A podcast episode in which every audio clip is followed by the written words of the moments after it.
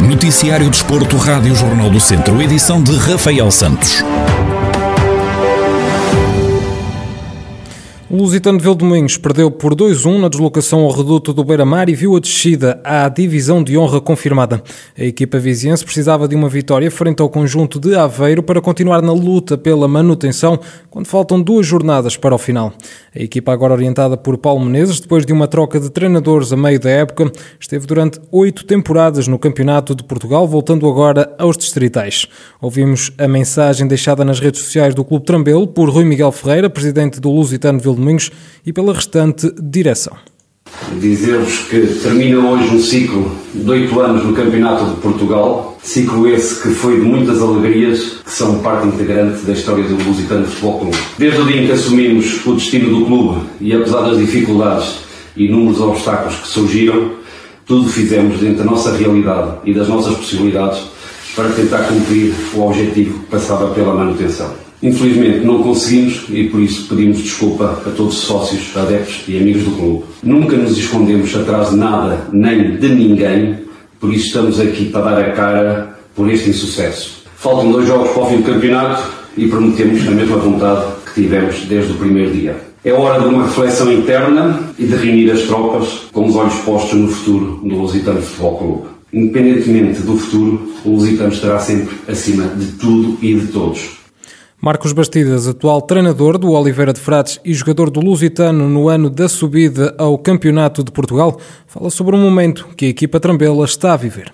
É, isto é um ciclo, o futebol eles, e muito bem, tiveram ao longo destes anos todos eh, a representar e bem eh, o nosso distrito, com bons campeonatos, com bons jogadores que passaram pelo clube, e este ano tiveram o azar, se calhar um pouco também por causa da pandemia, e é com pena que vejo a descida do, do Lusitano, até porque é menos um clube a representar eh, o distrito a nível nacional, mas deixo a minha palavra de, de solidariedade com, com o Lusitano e com as pessoas que realmente trabalham no clube há muito tempo e que sentem o clube e, e, os atletas, sobretudo, que ao longo dos anos alguns se mantiveram a serviço do clube e, e empregaram o emblema do, do, do, Lusitano e acho que é com pena que vejo este, este resultado final.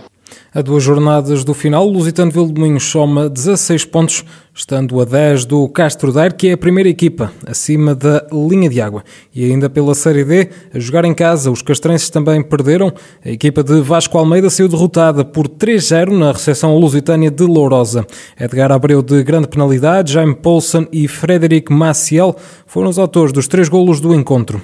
Vasco Almeida, o treinador do Castro Daire, assume que o resultado foi justo.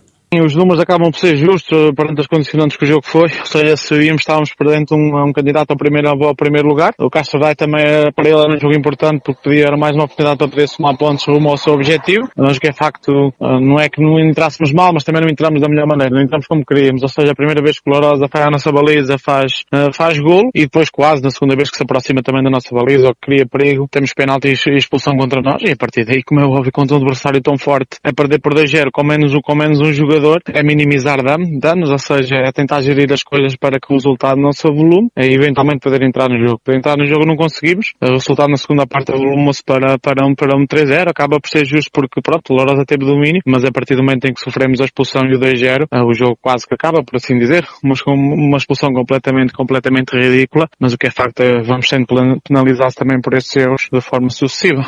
Com esta derrota, o Castro Daire fica então com 26 pontos e um jogo em atraso na oitava posição, ou seja, um lugar acima da linha de água, continuando ainda na luta pela manutenção. Já pela Primeira Liga, o Tondela perdeu por uma bola a zero na recepção ao Sporting em jogo da jornada 23. O único gol do encontro foi marcado por Tiago Tomás, já no minuto 80. No final do jogo, Paco Ayestarano, treinador do Tondela, explica o que faltou à equipa beira para pontuar neste duelo que simplesmente não fomos capazes. Apenas não fomos capazes de defender os dois cruzamentos que deram a possibilidade de uma segunda bola dentro da área e não fomos capazes de gerar situações que podiam ser perigosas. Mas creio que a melhor oportunidade do jogo foi nossa. A oportunidade do Mário Gonzalez é muito clara e não fomos capazes de marcar. Sabíamos que íamos ter poucas oportunidades, estávamos conscientes disso. Também estávamos conscientes do potencial do Sporting e das suas e acho que fomos capazes de acreditar no plano do jogo. O plano de jogo foi quase perfeito. É pena que eles, numa das duas oportunidades que tiveram, fizeram o golo. Ruben Amorim, treinador do Sporting, diz que o jogo teve apenas um sentido e explica o porquê do golo só aparecer no final do encontro.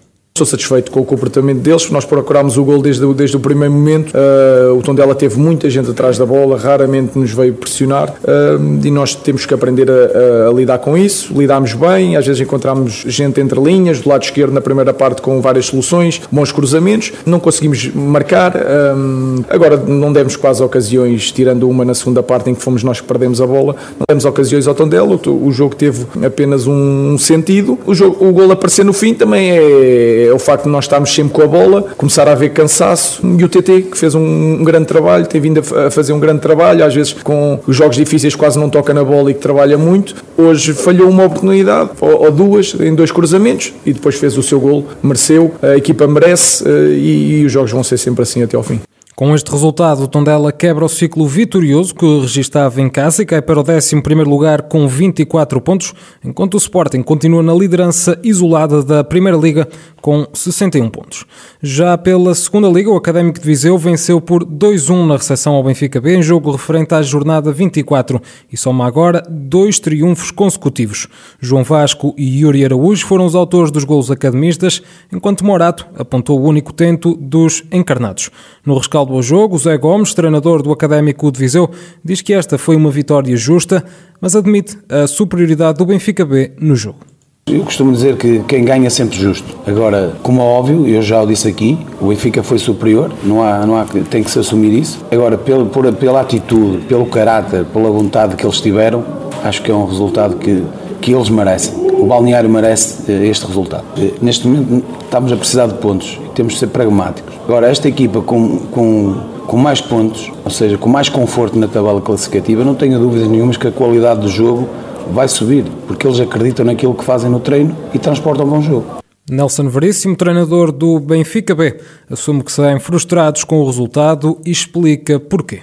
É um jogo em que nós saímos daqui frustrados com, com o resultado. Julgo que não fizemos uma, uma primeira parte dentro daquilo que nos tem caracterizado enquanto equipa nos últimos jogos. Uh, ainda assim, com a criar oportunidades suficientes para ficarmos na frente do marcador, não aconteceu. Depois, na segunda parte, na minha opinião, o maior domínio do jogo, uh, ter mais, mais posse com mais posse de bola do que o Viseu, a criar mais oportunidade de golos. Mas, uh, como eu costumo dizer, a justiça está no resultado em si e nós chegamos chegamos ao final dos 90 minutos e perdemos 2-1. Nestas situações há que manter o nosso equilíbrio, porque nem quando ganhamos somos muito bons, nem quando perdemos deixamos de o ser, portanto faz parte daquilo que é o nosso percurso, daquilo que é o nosso crescimento enquanto equipa. Com esta vitória, o Académico de Viseu soma agora 25 pontos, ficando provisoriamente na 13ª posição da Segunda Liga de Futebol, enquanto o Benfica B passa a ocupar o nono lugar com 30 pontos.